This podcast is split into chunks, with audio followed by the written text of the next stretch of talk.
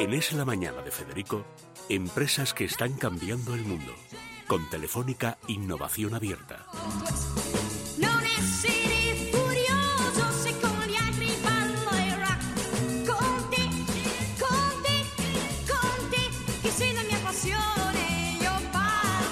Bueno, vamos a este espacio que siempre nos gusta. Esto es como estar en casa, ya no sé los años que llevamos con Guaira, pero este año estamos especialmente contentos. Porque, bueno, tenemos con nosotros a Leopoldo Balmori. Leopoldo, bienvenido. Muchísimas Que es el responsable de innovación de todo el territorio sur, de Telefónica Open Future. Bueno, en general, digamos, el universo Guaira, que creo que es una palabra quechua, eh, porque mm, se le ocurrió a alguien, no recuerdo, además nos lo contó, el que se le había ocurrido, que se le ocurrió en Perú porque le gustó el nombre y como era una multinacional, dice Guaira, que suena bien. Y efectivamente suena bien. Pero este año hemos visto el gran cambio que es eh, Telefónica ha empezado a apostar no por ideas, sino por empresas. Y el, el cambio a la hora de, cuando aquí entrevistamos a la gente que tiene un proyecto empresarial con el que tiene una idea, ha sido extraordinario. O sea, tú ves que ya hay, hay un proyecto que te interesa porque nosotros mismos lo podríamos comprar. ¿Y eso cómo lo habéis vivido, eh, Leopoldo? Eh, además, Andalucía, que decía Andrés, y es verdad, creo que lo que más hemos entrevistado en todos estos años son andaluces. Es gente con un ingenio especial, pero ese ingenio cómo se aplica a una empresa moderna en un, en un terreno virgen, en cierto modo, porque lo tecnológico es nuevo y además competitivo a más no poder. Sí, la verdad es que eh, lo primero daros las gracias por este por este por este momento y, y esta oportunidad. Sí, efectivamente, eh, don Federico, mire, eh, lo que estamos haciendo con este con este proyecto de Open Future eh, o, o Andalucía Open Future, Sí, sí. eh, que- o, Andalucía abierta, o bueno, mejor Open Future, sí, da igual la traducción, ¿no? Es es fomentar eh, eh, el emprendimiento, es decir, te- eh, se trata de, de una iniciativa, que una colaboración eh, eh, que es público-privada. Es decir, estamos de la mano eh, de, Telefónica y de la Junta de Andalucía y eso es uno de los principios importantísimos, porque cada uno pone su grano de arena en, este, en, esta, en, este, en esta iniciativa de emprendimiento. ¿vale? Bueno, eh, ahí hay una cuestión que es difícil de conseguir, que es que haya continuidad, porque el problema de la política, bueno, ahora en Andalucía ha habido un cambio no histórico geológico, ¿no? En la, en la tal. ¿Cómo se mantiene esa continuidad de lo público? Porque lo privado es lógico, es una empresa, tiene una lógica de beneficio, un plan de futuro, a lo mejor a 5, a 10, a 15 años. En este caso es invertir también en educación, en promoción de nuevos talentos, pero ¿cómo se consigue que lo público no se vaya, no venga? Es decir, ¿cómo se mantiene esta continuidad? Sí, eh, con, con- con los proyectos. Es decir, eh, en la parte privada, tanto la, la parte privada como la parte pública, lo que se busca es eh, que sea por encima de los colores políticos. Es decir, te- lo que buscamos es el talento. Y la parte pública está buscando lo mismo. Es decir, buscamos fomentar este emprendimiento en la, en la región. ¿no? ¿Cómo lo hacemos? Eh, eh, no solamente a través de una única iniciativa, sino lo que estamos buscando es eh, eh, interrelacionamos a todos los actores que existen en el, en el ecosistema del emprendimiento. Por ejemplo, ayuntamientos. Nosotros tenemos los ayuntamientos de Cádiz, de Almería, de, de- de Málaga. No quisiera dejarme ningún ayuntamiento porque entonces la vamos a liar. Y otros. y, y otros, sí, casi, otros. casi mejor. Eh, la parte de estamos en colaboración con todas las universidades de Andalucía. Es decir, al final no solamente estás trabajando con un ente público, sino que estás trabajando con todo un ecosistema de emprendimiento. Y eso, esa es la base para poder impulsar a estos, a estos proyectos. Bueno, ¿y cómo son esos espacios de trabajo gratuito que habéis ido acomodando? Sí, los espacios de crowdworking eh, son, la verdad, que son una maravilla. Es decir, eh, lo que buscamos con esos espacios, porque ahora mismo tenemos todos, pues eso, eh, imagínate, un futbolín, un- espacios nuevos, forma de trabajar diferentes, ¿no? Lo que estamos haciendo con estos eh, espacios es mm, generar un networking, es decir, que las- las- todas las empresas se, pro- eh, se empiecen a conocer y, vean, por ejemplo, que sus problemas, eh, otra empresa que está, la- eh, eh, que está en mesa con mesa lo ha solucionado. Entonces, oye, ¿cómo he solucionado esto? Y luego interconectamos lo- los, los espacios de crowdworking. Nosotros tenemos cuatro espacios en Andalucía actualmente. Tenemos en Sevilla el Cubo, en el, el Patio en Córdoba, en Málaga tenemos eh, la Farola y en Almería tenemos el Cable. Entonces, ¿qué hacemos? Que cada, cada digamos, eh, empresa que está en estos espacios de coworking no trabajan de forma local, sino que además están interconectados con todos estos centros y además, evidentemente, tenemos un, un valor, un valor más que es lo que antes usted comentaba, que era la parte de wire, la parte de internalización.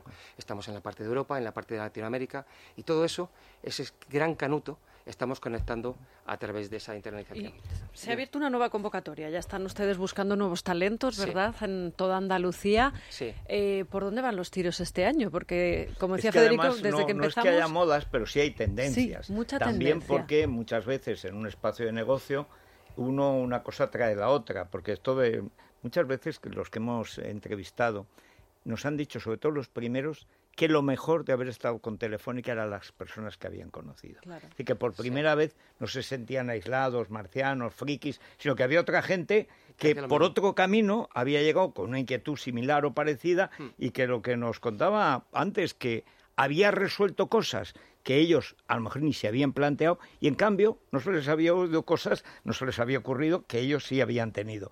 ¿Cómo es el este digamos esta esta forma de vida extraña cuando llega un paracaidista de los que vayan a elegir Sí. en esta convocatoria? ¿Qué es lo que hay sobre todo a partir de este modelo de este año de Guaira que es más empresarial que Sí. puramente de ideas? Sí, buscamos que, que sean, eh, que sean proyectos maduros. Es decir, eso no significa que no tenemos otra serie de iniciativas para otra serie de proyectos pues, que estén menos maduros. ¿A qué hablamos de maduros? Es decir, que, sea, que tengan un, un prototipo, que tengan un producto mínimo viable, es decir, que se pueda ya, o bien se pueda ya comercializar o que esté mm, a corto plazo que se pueda realizar. ¿no? Especialización. No buscamos una especialización, lo que se llama ahora una verticalización. No lo buscamos. ¿Por qué? Sería eh, el acotar eh, el, el talento. ¿no? Entonces, bueno, veamos a, vayamos a la mejor empresa, a la mejor idea y, y- y- y ve- y vayamos a acelerarla, ¿no? que es una de las cuestiones que nosotros tenemos. ¿Pero en qué sectores? Porque, como decíamos, hemos vivido desde los inicios, que Sí. era, eh, sobre todo era el sector de turismo, de los comienzos, luego hemos pasado por el retail y Eh, hemos antes, seguido antes, por el- antes fue la agricultura. la agricultura. Eh, que venían muchos valencianos además y andaluces, pero sobre Sí. todo valencianos Sí. que inventaban formas, digamos, de hacer rentable, que a un campo tan mecanizado como es ahora, el que es rentable, no la subvención, Sí. sino el campo de verdad, que claro, inventaban cosas y eran hijos y nietos de agricultores Claro. que se habían creado. Pero claro, ahora estamos ya, después del Internet de las cosas, claro, en, en cómo acercar a un consumidor que está ya ahí, porque es una gente que ya ha vivido y está viviendo en un mundo que ha cambiado en apenas 15 años por completo las pautas de consumo, ¿cómo les llevas las cosas? pasado ¿Y qué cosas les Hemos llevas? pasado al Big Data, inteligencia artificial, retail. ¿Y ahora en qué estamos? ¿En qué punto? Ahora mismo estamos en, en- en el siguiente punto. Fijaros, eh, ahora mismo, y os agradezco que me hagáis esta pregunta, eh, estamos en, eh, en lo que se denomina el- lo que es una revolución totalmente digital, ¿vale? Es decir, el renacimiento digital, si me permitís expresarlo. Estamos en Industria 4.0, en la parte de turismo, en la parte de coches eh, conectados, en la parte de, de Firework, que también lo tenemos, en la parte de agro, pero en ese 4.0 que, que- que es un paso más adelante del agro que nosotros estamos conociendo. Fíjate, en la parte, fijaros, em, incluso de, de- de salud. Eh, eh, de tal forma que os pongo, os pongo un ejemplo. em, podemos ver antes de operar, por lo típico que el médico te decía, bueno, yo no sé con qué me voy a encontrar hasta que no esté en la mesa de operaciones. Bueno, Claro. pues ahora mismo es capaz de saber qué se va a encontrar realmente a través de una, eh, de, eh, de- de una radiografía en 3D, lo, pasamos a 3D, esa radiografía luego la hacemos eh, física, que se pueda tocar, y el cirujano va a ver qué se va a encontrar antes de abrir. Entonces, claro, eso es una revolución. Además, con el 5G... O sea que sin necesidad de abrirte Sin- la tripa va sí. a poder tocarte el hígado Sí. eh, y saber si ahí hay un quiste o algo. Sí, ¿Una especie de impresión digital? es impresión digital, pero... mm, Pero en 3D. que en y 3D, más- 3D. eh, un poquito más avanzado, por ejemplo. Entonces, la parte de salud sí se va, mm, y sobre todo apoyándonos mucho en el 5G, eh, evidentemente mm, va a ser un, un paso muy, muy, muy importante. Va a ser significativo. Entonces, eh, Bueno, lo esto vamos a ver rápidamente. O sea, los cirujanos están, eh, cuando les presentamos el proyecto, dicen, ¿por qué no he tenido yo esto antes? Porque, claro, mm, me hubiera visto, o sea, con tiempo, claro, no tienes ahí la- el paciente, la anestesia, bueno, pues tiene más cosas. Bueno, ¿qué, ¿cuál es el tipo de la gente? Imagino que más bien joven, aunque hay de todo, ¿no? Pero imagino que sobre todo jóvenes. ¿Cómo es, digamos, la psicología del que llega ahora? Ya tenéis la experiencia de este año, que es una Sí. experiencia distinta.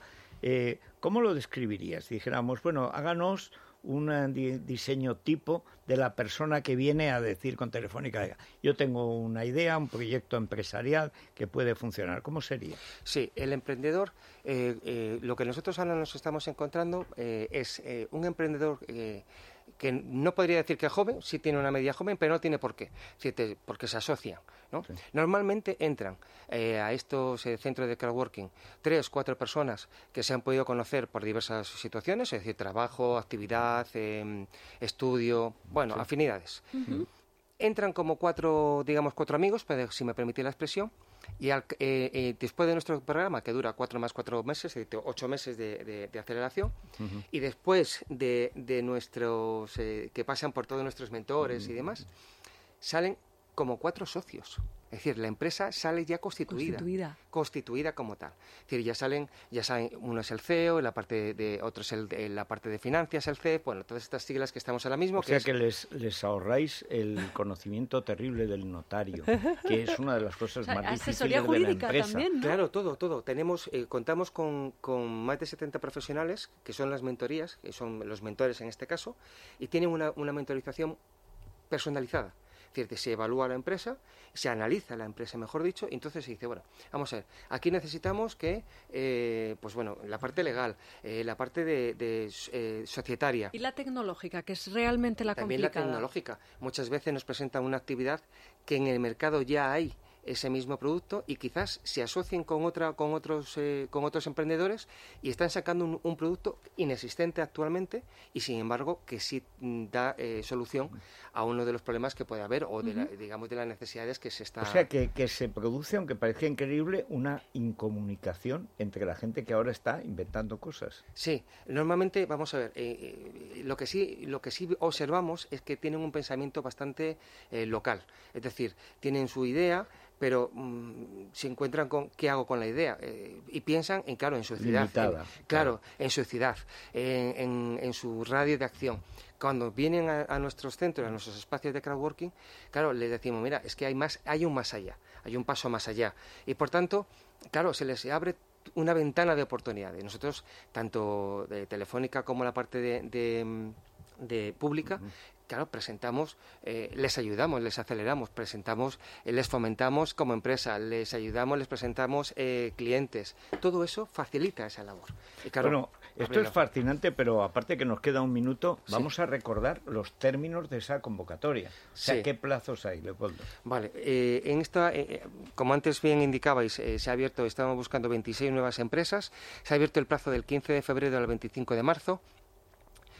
Y, y bueno, la verdad que es que mm, hay que ir a las bases. Las bases están en andalucía.openfuture.org, que es nuestra, nuestra página web. Se pueden poner en contacto a través también de, de redes sociales con el mismo punto, tanto en Twitter, eh, Insta, Instagram, perdón, por lo de Insta, Instagram sí. y, y YouTube. Y entonces, eh, a partir de ahí se pueden ver las bases y la convocatoria. Perfecto. También, les, eh, le- por como veo que va- vamos mal de tiempo, lo que sí quisiera es que se acerquen a uno de nuestros cuatro centros que tenemos en Andalucía, que lo vean, que vean cómo es la forma y, y cómo se trabaja. Y la verdad es que también os invito a que paséis y, y- y lo veáis porque es una nueva forma de trabajo. Muchísimas gracias. Muchísimas gracias, Leopoldo Balmori. Son las 12 en punto. Vamos a contarles lo que ha pasado hoy en el juicio y todo lo que está pasando. Bueno, y yo creo que al paso que vamos, lo que va a pasar, porque esto es tremendo. Bueno, mañana a las 6 estamos aquí de nuevo como clavos. Pásenlo bien.